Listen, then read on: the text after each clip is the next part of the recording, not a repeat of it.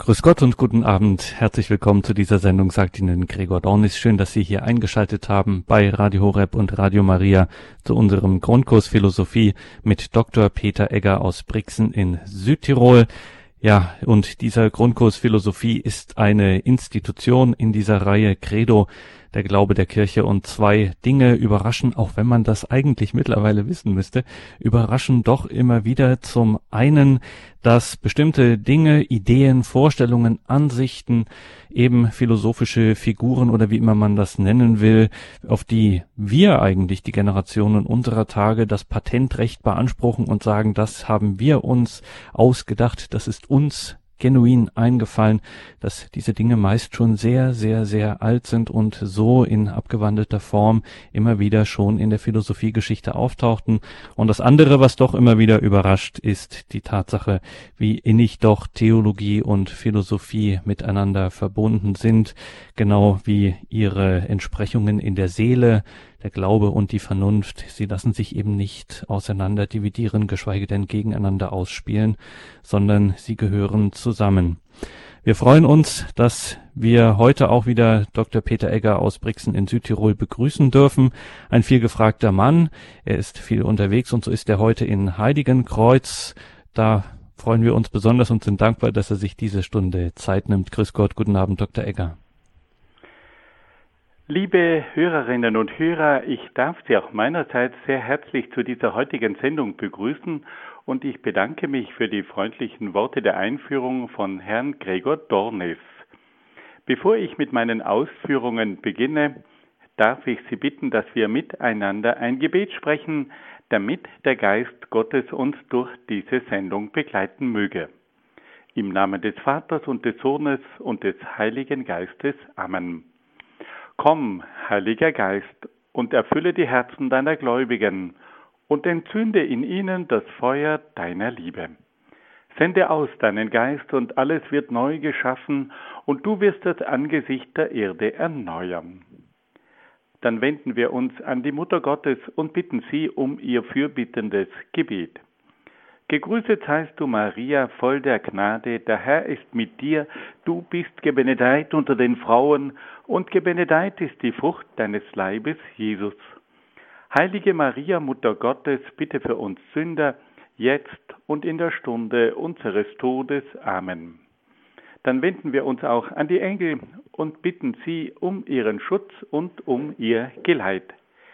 Engel Gottes, unsere Beschützer, denen des höchsten Vater Liebe uns anvertraut hat, erleuchtet, beschützt, regiert und leitet uns. Amen.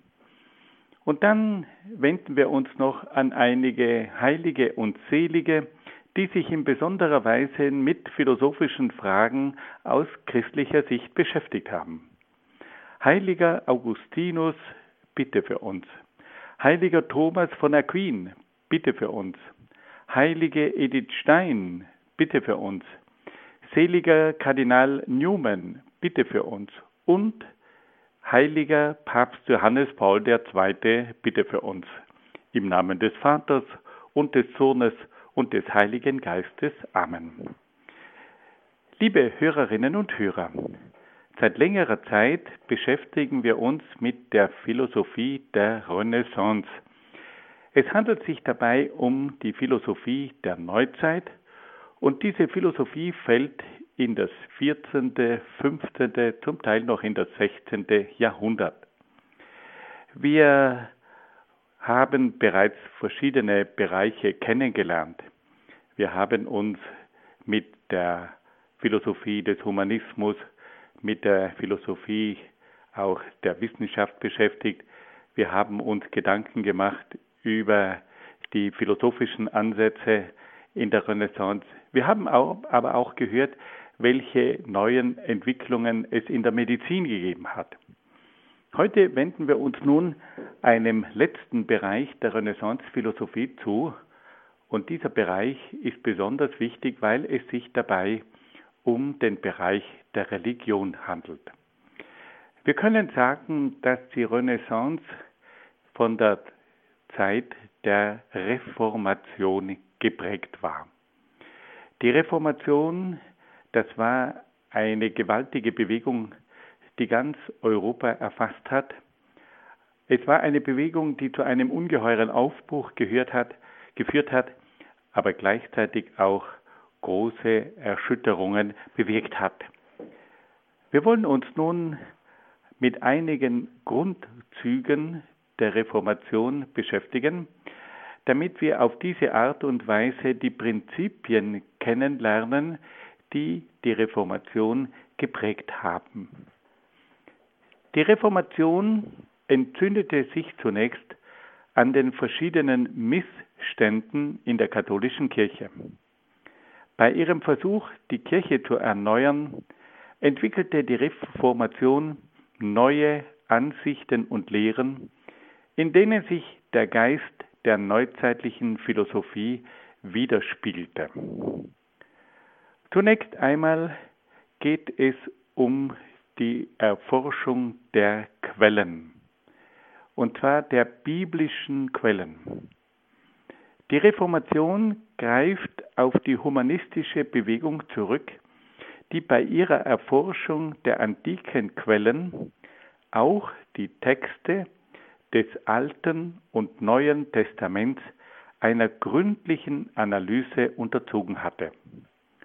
Durch die Kenntnis der biblischen Originaltexte kam es zu manchen neuen Ansichten im Hinblick auf die christliche Lehre.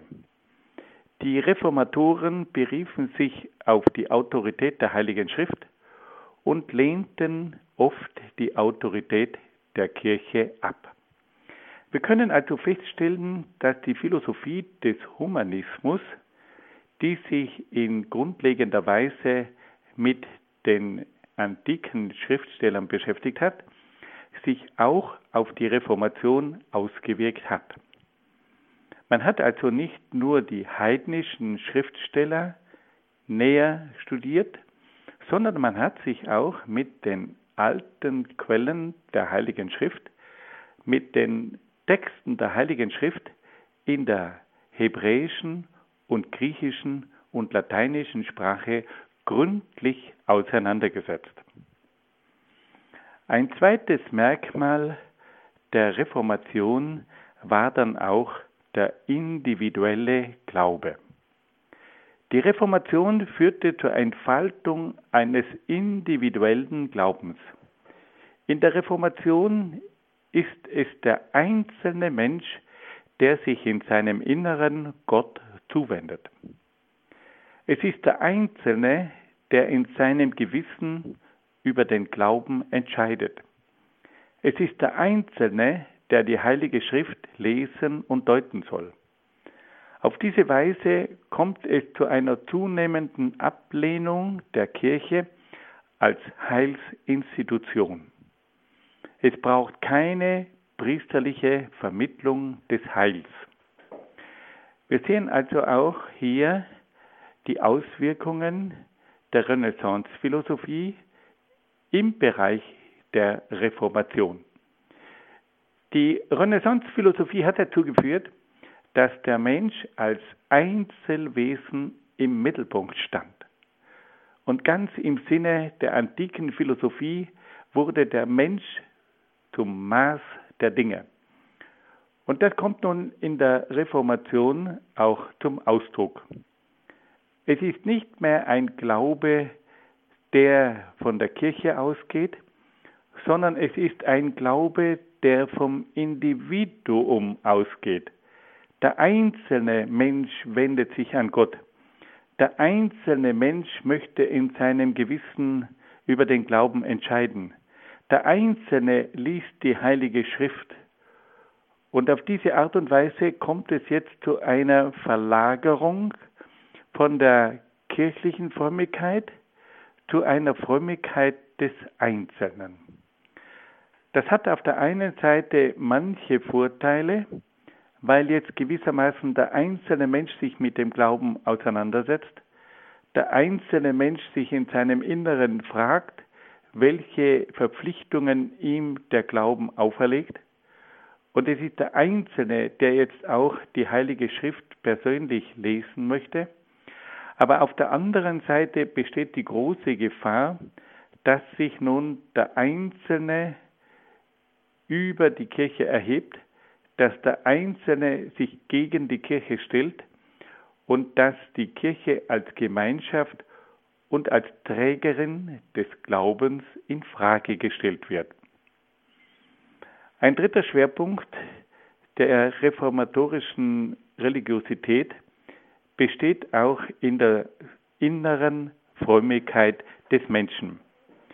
Die Reformation förderte die sogenannte Devotio Moderna, die eine neue Form der Frömmigkeit darstellt.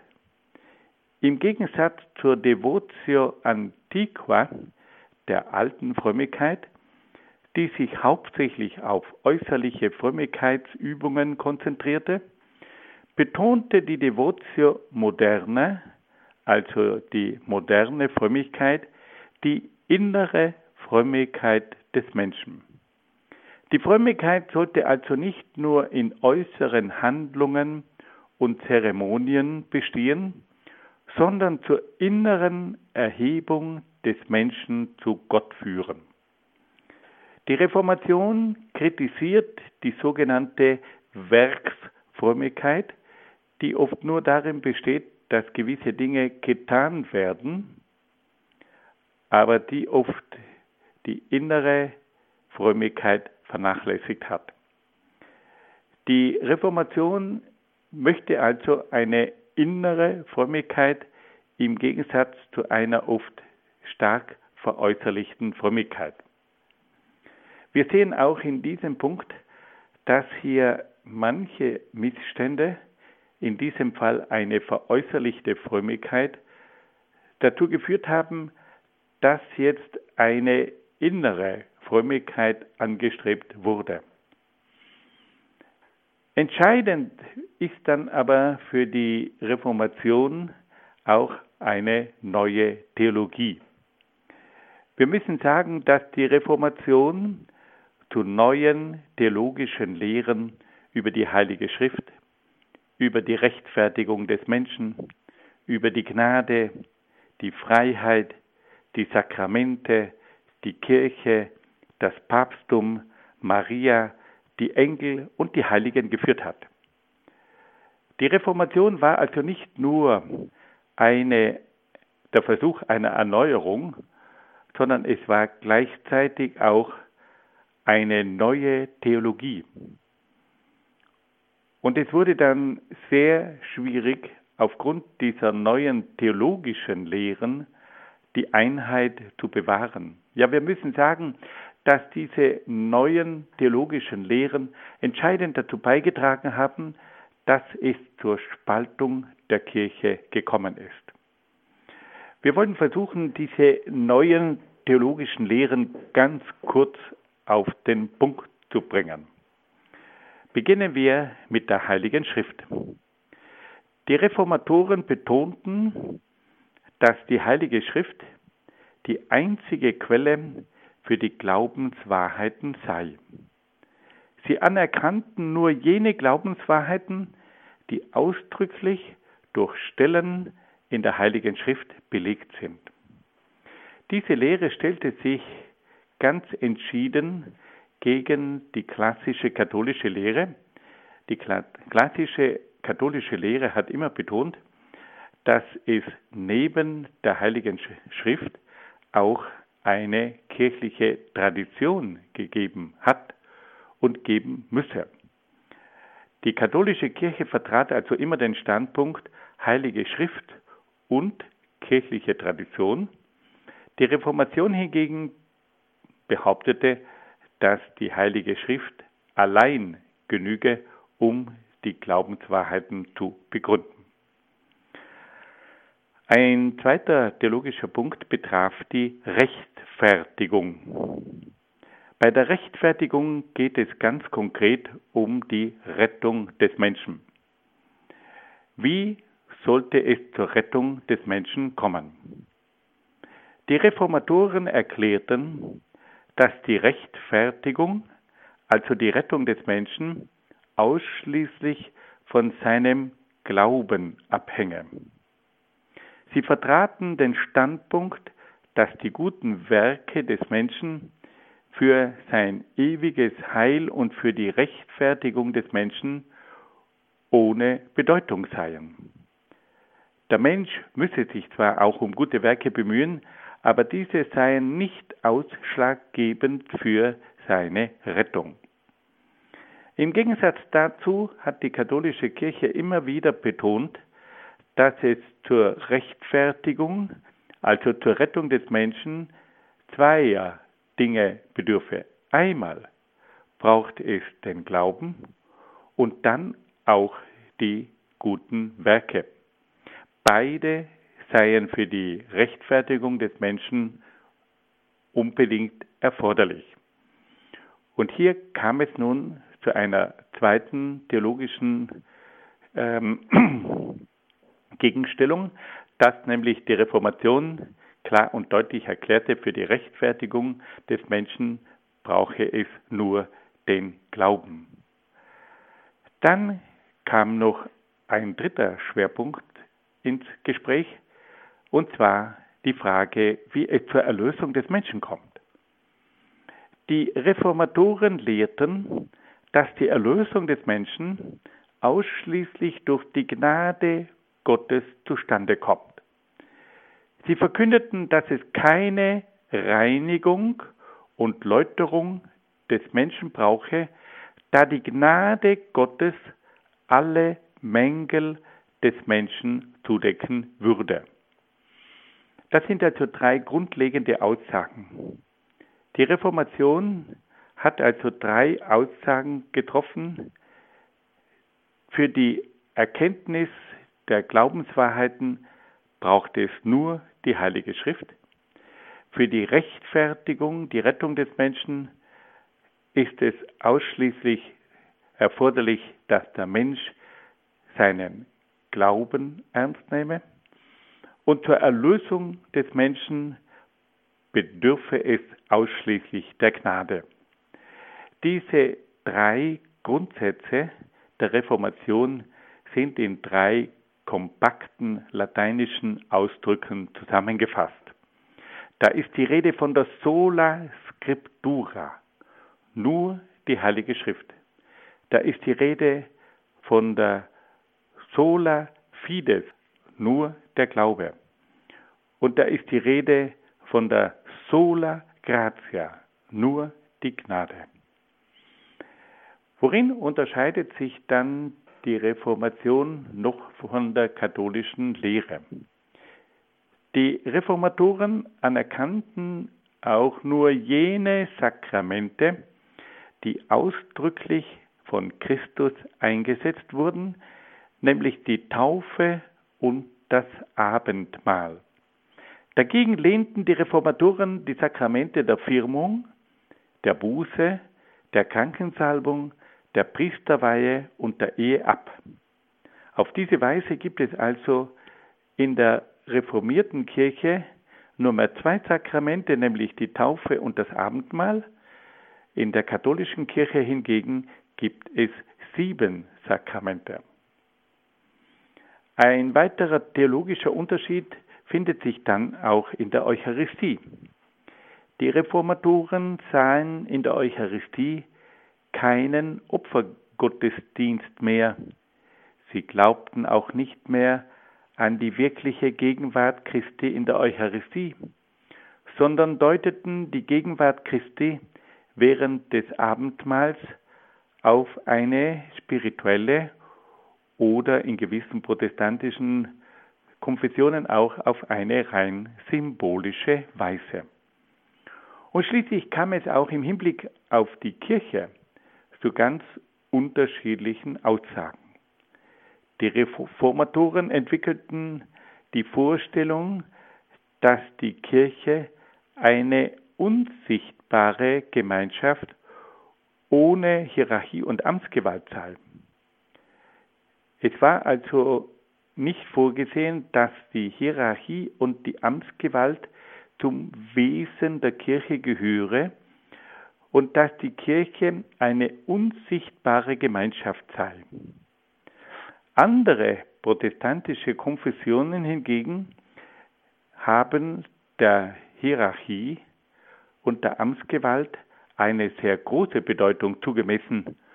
Und auf diese Art und Weise kam es also hier zu verschiedenen Vorstellungen über das Wesen und auch die Aufgabe und den Aufbau der Kirche. Wenn wir das einmal versuchen, ein wenig zu überblicken, können wir feststellen, dass es hier eine ganze Menge von neuen Ansätzen gibt, die sich in oft wesentlicher Weise von der katholischen Position unterscheiden. Es gibt oft manche Menschen, die sagen, zwischen der reformierten protestantischen Kirche oder zwischen den reformierten Kirchen und der katholischen Kirche gäbe es eigentlich keine wesentliche, unter, wesentlichen Unterschiede. So müssen wir ganz deutlich sagen, doch, es gibt eine ganze Menge von Unterschieden. Und deswegen ist es auch nicht so leicht hier zu einer Einheit zurückzufinden. Wir wollen das noch einmal ganz kurz zusammenfassen. Welche Grundzüge charakterisieren die Reformation?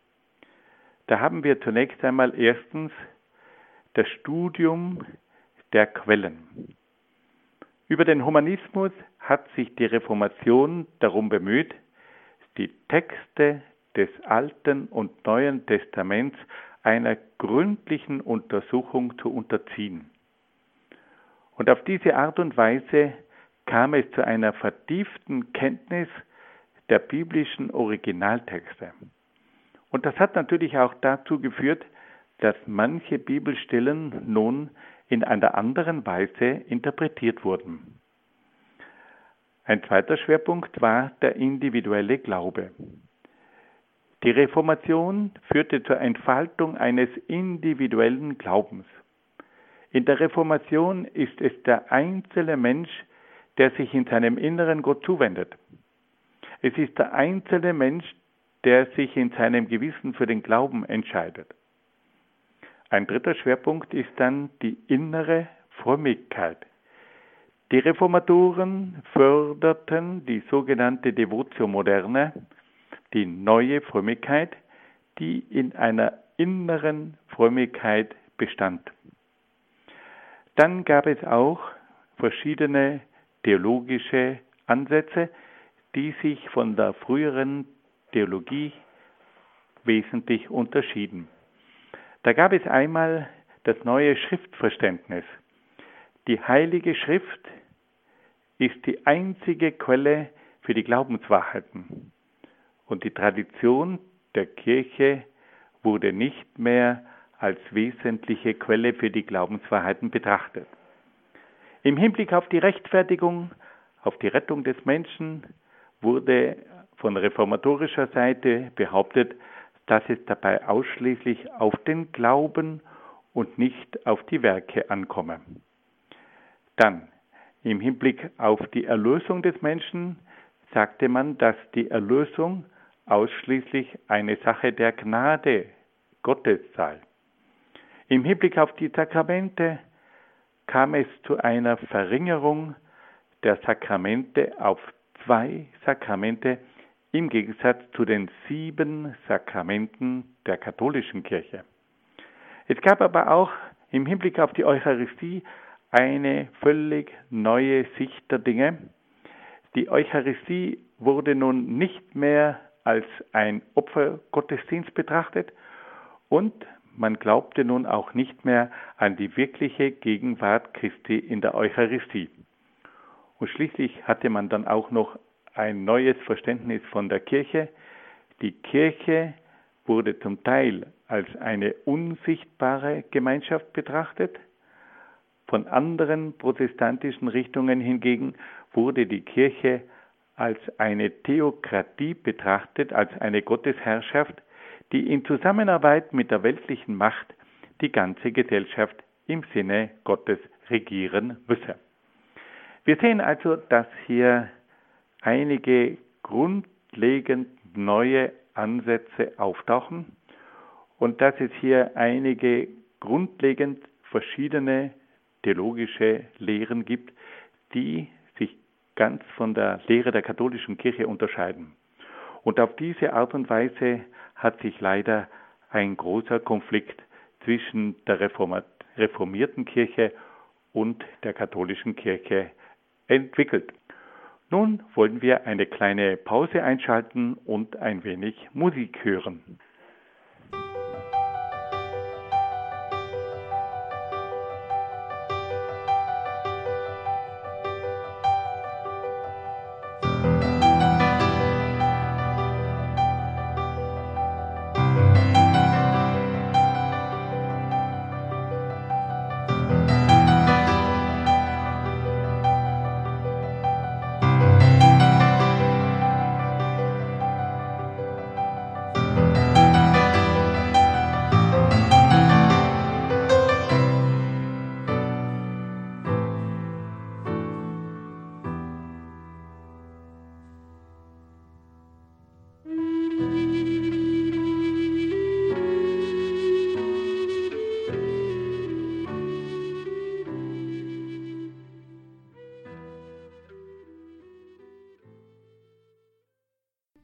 Heutigen Grundkurs Philosophie hier in der Credo-Sendung bei Radio Horeb und Radio Maria sind wir gerade mitten im Zeitalter der Reformation und wie immer in dieser Reihe hören wir Dr. Peter Egger aus Brixen in Südtirol. Liebe Hörerinnen und Hörer, wir wollen uns nun der bekanntesten Gestalt der Reformation zuwenden, nämlich Martin Luther. Ich darf Ihnen zunächst ein wenig aus seinem Leben erzählen, es war ein sehr bewegtes Leben und man kann die Gestalt von Martin Luther wohl kaum verstehen, wenn man sich nicht auch mit seinem Leben etwas näher auseinandergesetzt hat. Martin Luther wurde 1483 in Eisleben in Thüringen geboren. Er war der Sohn eines Bergmanns und wuchs in einfachen Verhältnissen auf. Im Jahr 1488 kam er in die Lateinschule von Mansfeld. Im Jahr 1497 trat er in die Schule der Brüder vom gemeinsamen Leben in Magdeburg ein. Dann schickte ihn sein Vater zum Studium der Rechtswissenschaften an die Universität von Erfurt. Und da geschah nun etwas ganz Außergewöhnliches, das dem Leben von Martin Luther eine Wende gab. Im Jahr 1505 kehrte Luther von Erfurt in sein Heimatdorf zurück und da wurde er von einem Gewitter überrascht und fast vom Blitz erschlagen. Luther war so erschrocken, dass er gelobte, Mönch zu werden. Kurz darauf trat Luther in das Kloster der Augustiner Eremiten in Erfurt ein und begann mit dem Studium der Theologie. Im Jahr 1507 wurde er zum Priester geweiht. Und im Jahr 1508 wurde er als Professor nach Wittenberg berufen. Einige Jahre später reiste er nach Rom, wo er an Verhandlungen über Ordensangelegenheiten teilnahm. Im Jahr 1513 geschah dann wieder etwas ganz Wichtiges. Er setzte sich mit den Paulusbriefen auseinander und studierte in einem Turm des Klosters zu Wittenberg diese Briefe.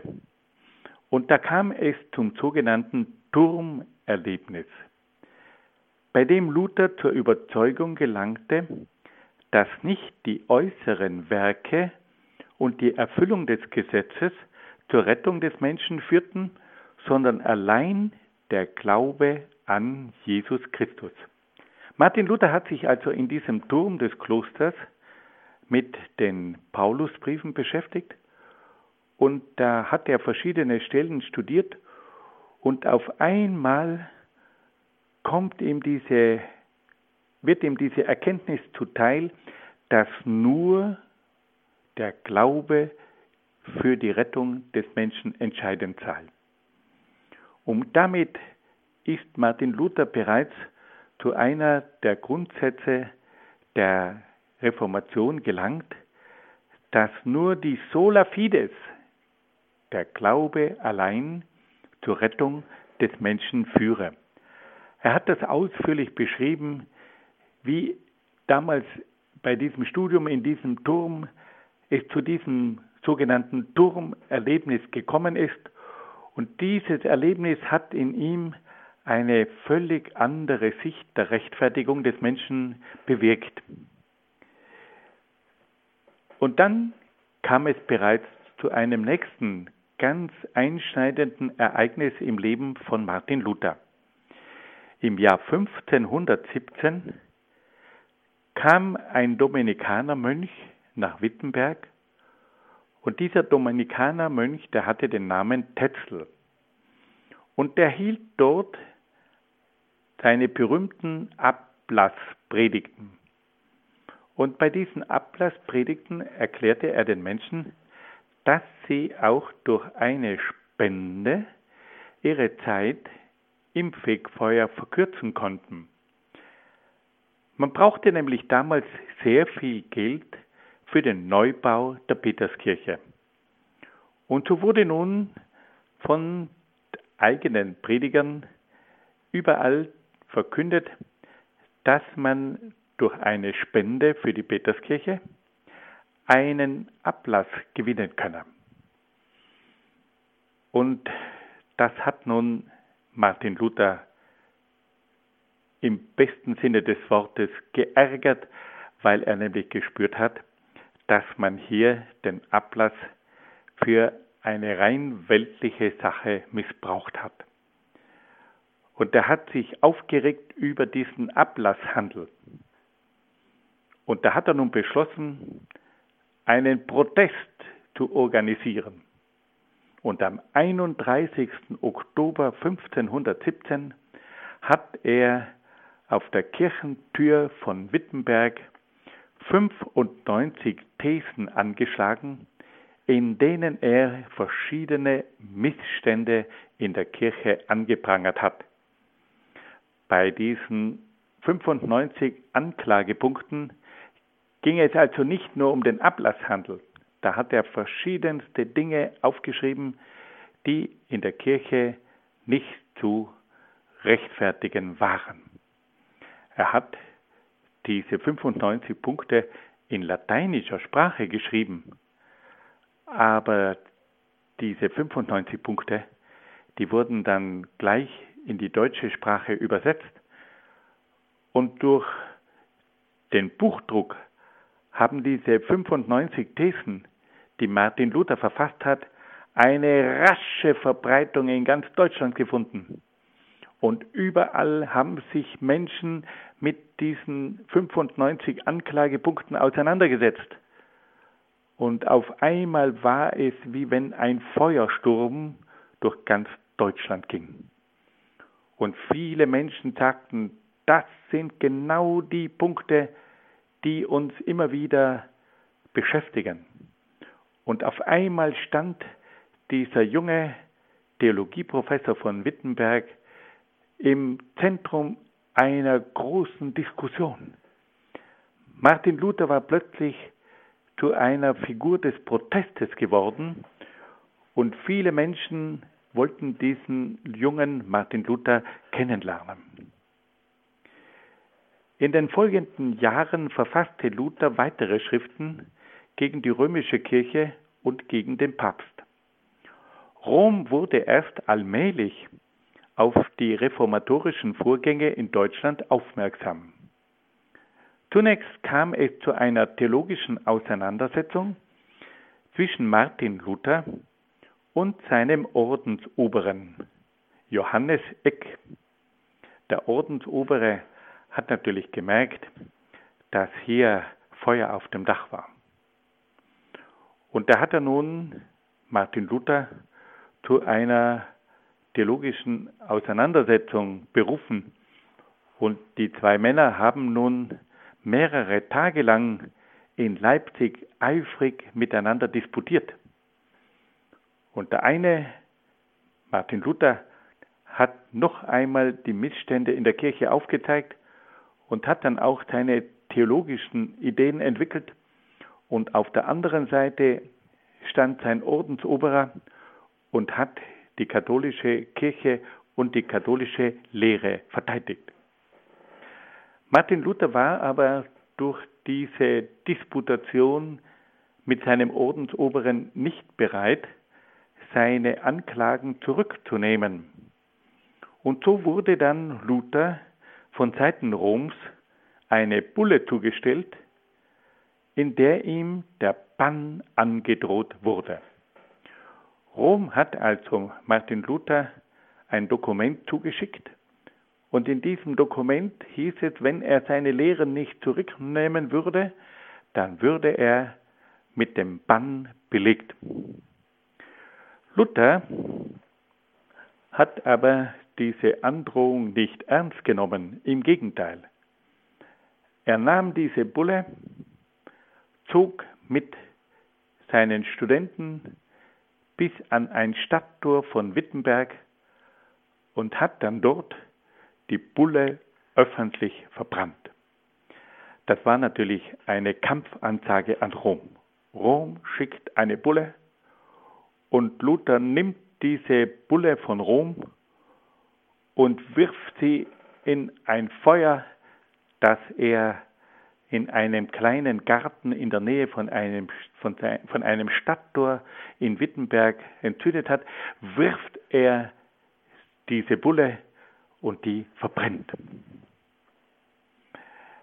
Kurz darauf kam der junge Kaiser Karl V. nach Deutschland. Und in Deutschland forderte er bei einem Reichstag in Worms Luther auf, seine Thesen zurückzunehmen. Die ganze Geschichte um Luther wurde also nun zu einer hochpolitischen Geschichte. Der junge Kaiser Karl V., der Habsburger Kaiser, kommt nach Deutschland. Er wird dort mit dem Phänomen von Luther konfrontiert und der Kaiser beschließt nun, Luther vor den Reichstag nach Worms zu berufen und fordert ihn dort vor den Vertretern der ganzen deutschen Nation auf, seine Thesen zu widerrufen. Luther tritt auf und erklärt in allem Freimut, dass er nicht bereit sei, seine Thesen zurückzunehmen.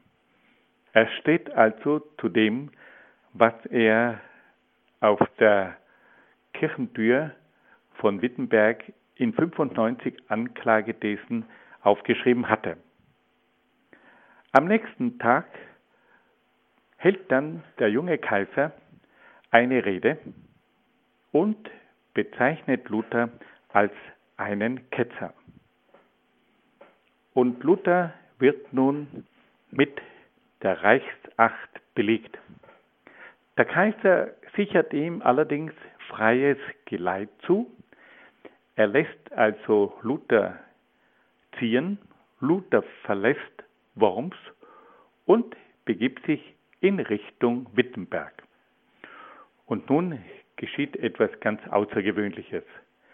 Mitten in einem Wald wird Luther, der in einem Wagen fährt, plötzlich von verschiedenen Reitern überfallen. Und Luther empfindet eine Todesangst und er weiß nicht, was ihm geschieht, aber er wird und darauf wird er erst später aufmerksam gemacht, von diesen Rittern entführt. Luther wird also während der Heimreise nach Wittenberg plötzlich von Rittern überfallen und wird entführt, und zwar auf ein ganz berühmtes Schloss, nämlich auf die Wartburg. Wer war hinter dieser Entführung?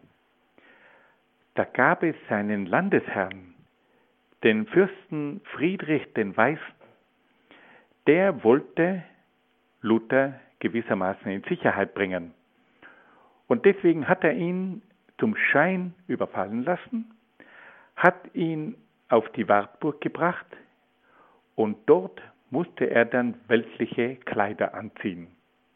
Er hat also seine Mönchskutte abgelegt, zog sich ganz weltliche Kleider an, ließ sich einen langen Bart wachsen, dass ihn niemand erkennen konnte, und er wurde von allen Einwohnern des Schlosses nur mit dem Namen Junker Jörg angesprochen.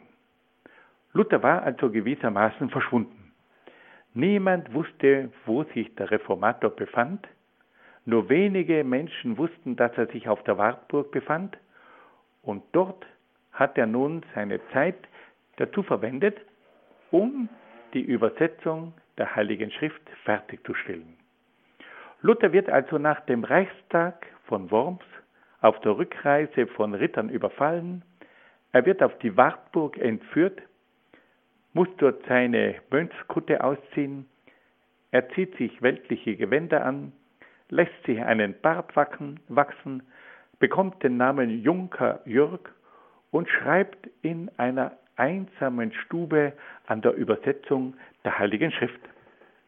Die Menschen fragen sich, wo ist denn dieser Martin Luther? Wochen und Monate vergehen und niemand weiß, wie es um Luther steht. Inzwischen hat die Reformation aber weitergewirkt.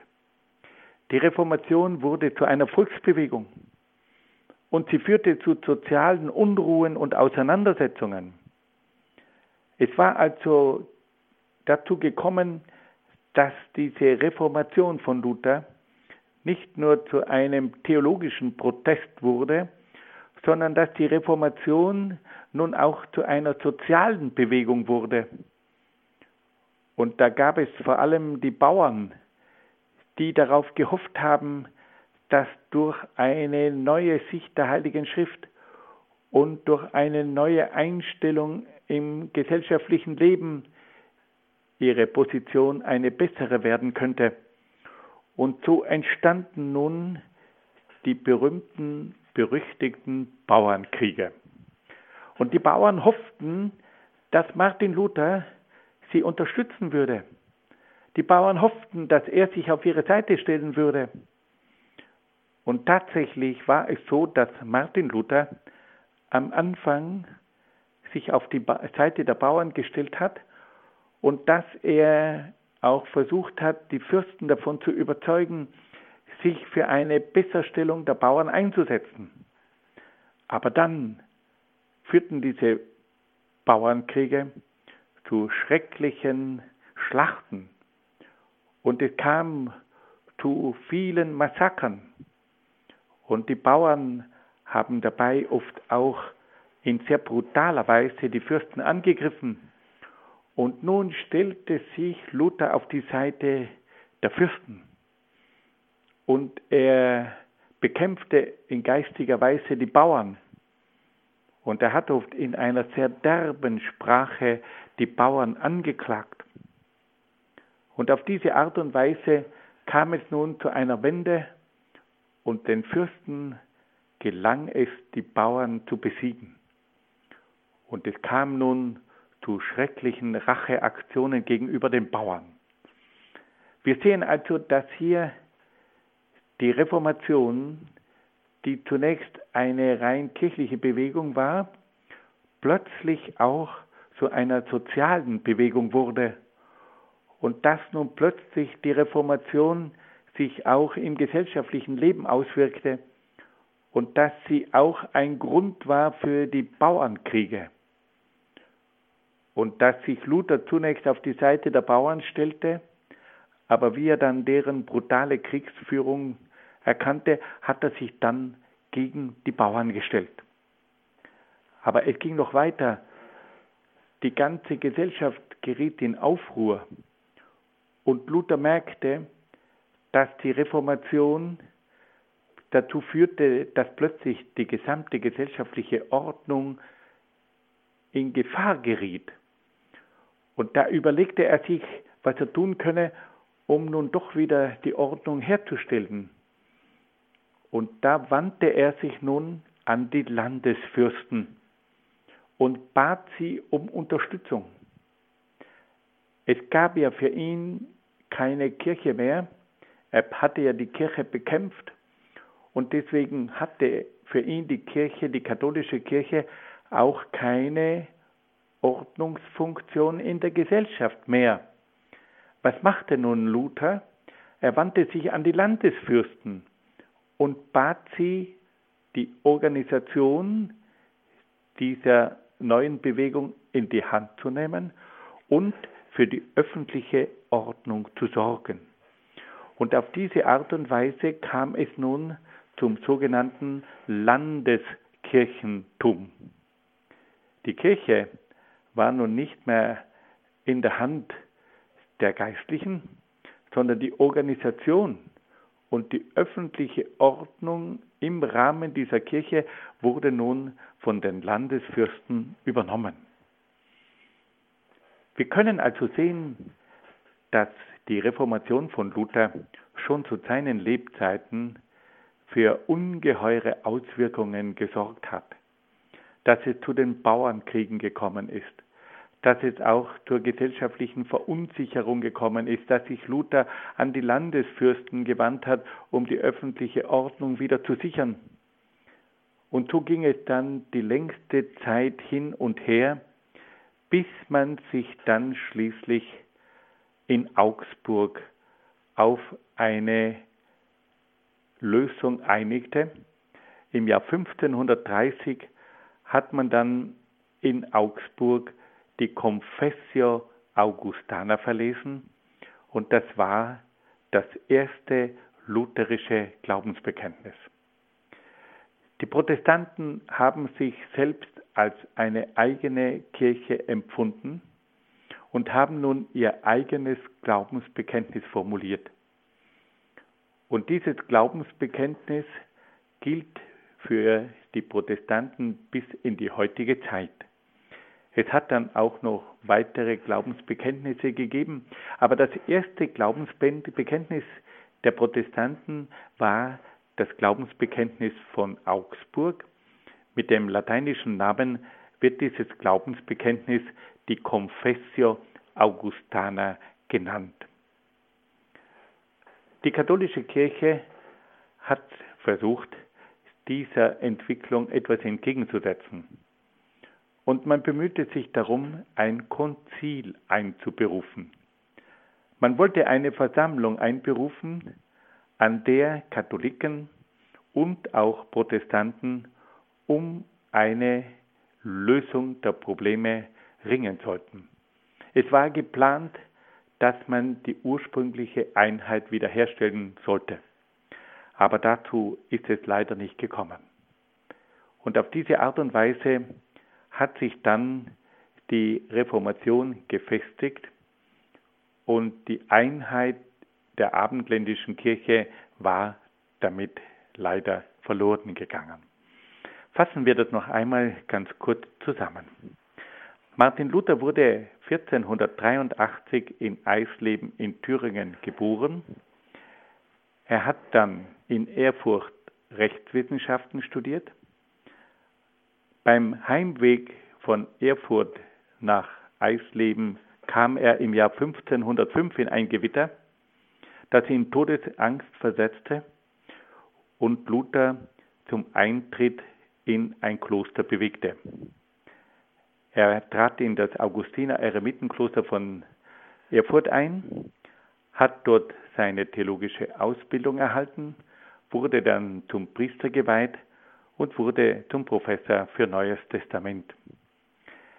Er war dann auch in Rom, konnte dort manche Fehlentwicklungen und Missstände mit eigenen Augen sehen. Aber der eigentliche Wendepunkt in seinem Leben war dann die Ablasspredigt des Dominikanermönchs Tetzel im Jahr 1517. Und die hat dazu geführt, dass Luther am 31. Oktober 1517 an der Kirchentür von Wittenberg 95 Anklagepunkte angeschlagen hat. Und diese Thesen waren gewissermaßen der Auftakt der Reformation. Es kam dann zu heißen Debatten. Es kam gewissermaßen zu einem Sturm in ganz Deutschland, der schließlich dazu geführt hat, dass Luther sogar vor den Reichstag von Worms eingeladen wurde und dass er dort vor dem jungen Kaiser Karl V. seine Thesen zurücknehmen sollte. Martin Luther hat sich aber geweigert, seine Thesen zurückzunehmen und so wurde er dann vom Kaiser zum Ketzer erklärt. Der Kaiser hat ihm freies Geleit für die Rückreise angekündigt und auf der Rückreise von Worms nach Wittenberg ist dann Martin Luther, der in einem Wagen fuhr, zum Schein überfallen worden. Er ist dann auf die Wartburg entführt worden und hat dann dort ein Leben als Junker geführt. In der Zwischenzeit hat sich die Reformation immer weiter entfaltet und es kam zu den Bauernkriegen und da hat nun Luther wieder eingegriffen. Er hat sich zunächst auf die Seite der Bauern gestellt, wurde dann aber zum erklärten Feind der Bauern und da haben nun die Bauern große Niederlagen erlitten. Die Bauernkriege haben dazu geführt, dass es zu einer zunehmenden Verunsicherung in der Gesellschaft gekommen ist, sodass sich Martin Luther dazu verpflichtet fühlte, die Landesfürsten aufzurufen, die Führung der Landeskirche zu übernehmen, um die öffentliche Ordnung wiederherzustellen. Im Jahr 1530 kam es dann zum Glaubensbekenntnis der Lutheraner in Augsburg und im Jahr 1546 ist dann Martin Luther in Eisleben gestorben. Nun hören wir wieder ein wenig Musik.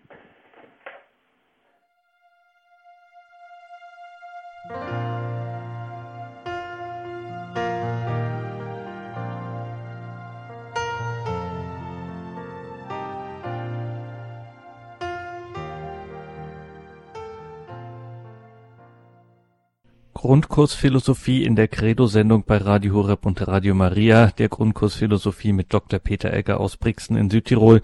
Wir sind heute in der bewegten und bewegenden Zeit der Reformation, haben auf das Geschehen dieser Zeit einen Blick geworfen und natürlich wollen wir hier auch noch anreißen, was es hier für philosophische Implikationen in dieser Zeit gibt. Dr. Egger. Liebe Hörerinnen und Hörer, wir wollen diese kurze Zeit noch nützen, um einen kleinen Blick hineinzuwerfen in die Philosophie von Martin Luther, wenn man so sagen will, welche neuzeitlichen philosophischen Beweggründe finden wir auch bei Martin Luther. Wir können zunächst einmal feststellen, dass sich in der Lehre Luthers eine typisch neuzeitliche Rückkehr zu den Quellen feststellen lässt. Martin Luther hat sich jahrzehntelang mit den griechischen Quellen der Heiligen Schrift auseinandergesetzt. Und er war auch ein ungemein begabter Übersetzer der Heiligen Schrift.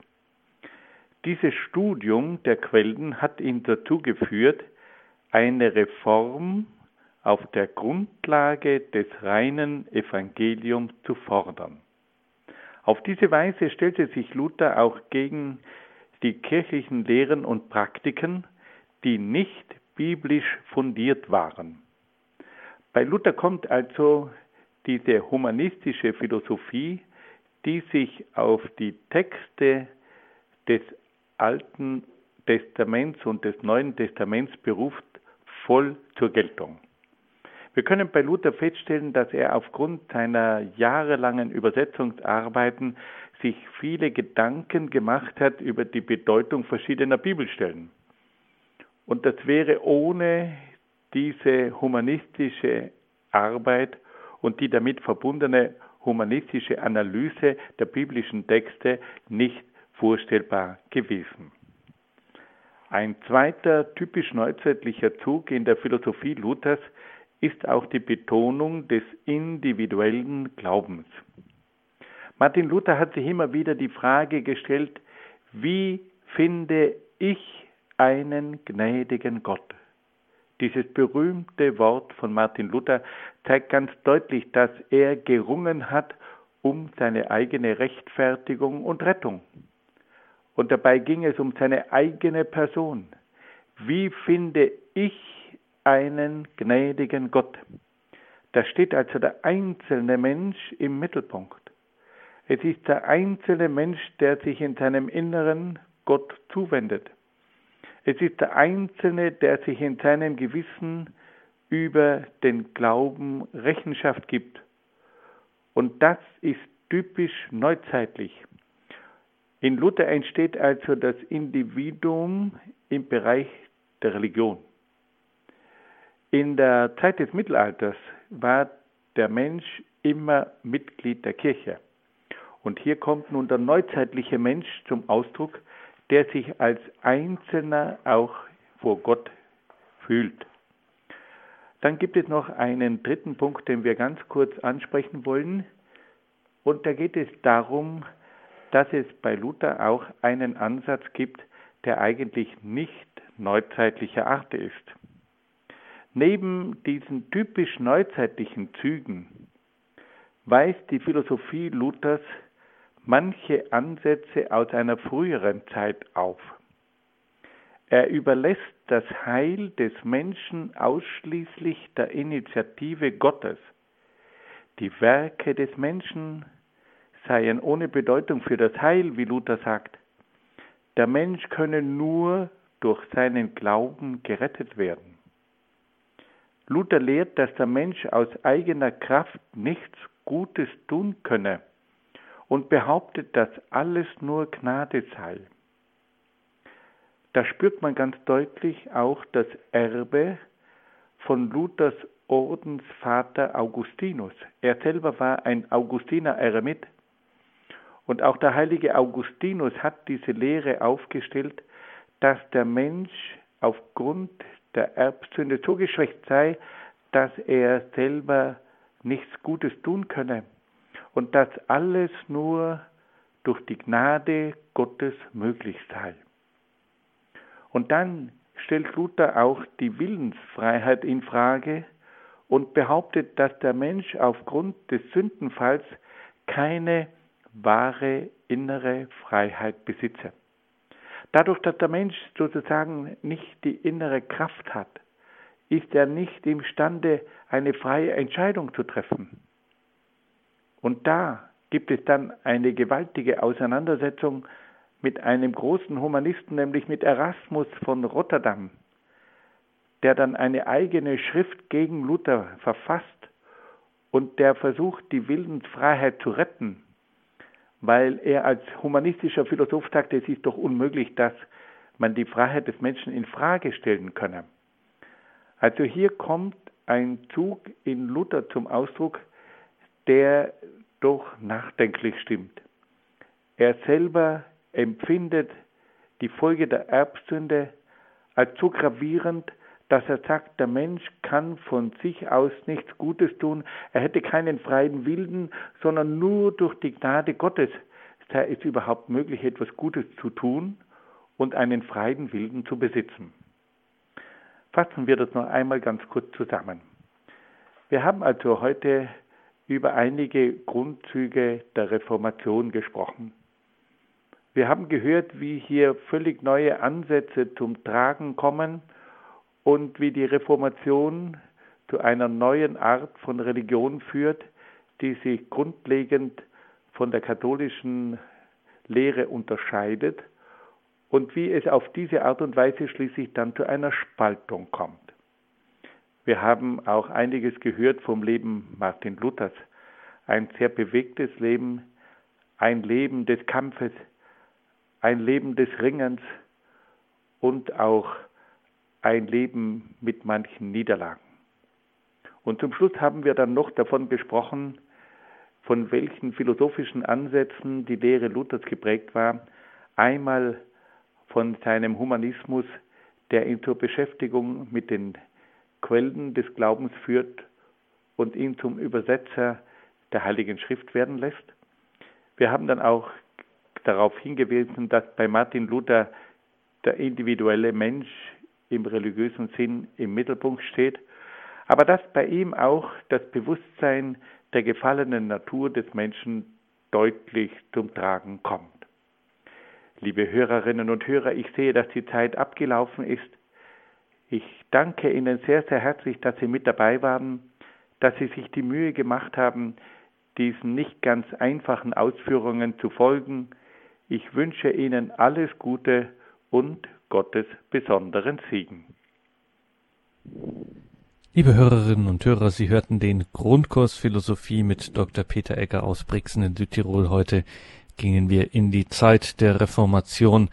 Danke, Dr. Egger, für diese Stunde, für diesen Ausflug und ja, dieses Eintauchen in diese wirklich sehr bewegte Zeit und eine Schlüsselzeit für unseren Kontinent, für die Welt und für die Neuzeit, aus der wir immer noch leben. Danke Ihnen dafür. Alles Gute äh, bis zum nächsten Mal. Wir freuen uns auf den nächsten Grundkurs Philosophie. Danke, Dr. Egger. Danke Ihnen, liebe Hörerinnen und Hörer, fürs Dabeisein. Es verabschiedet sich am Mikrofon Ihr Gregor Dornis.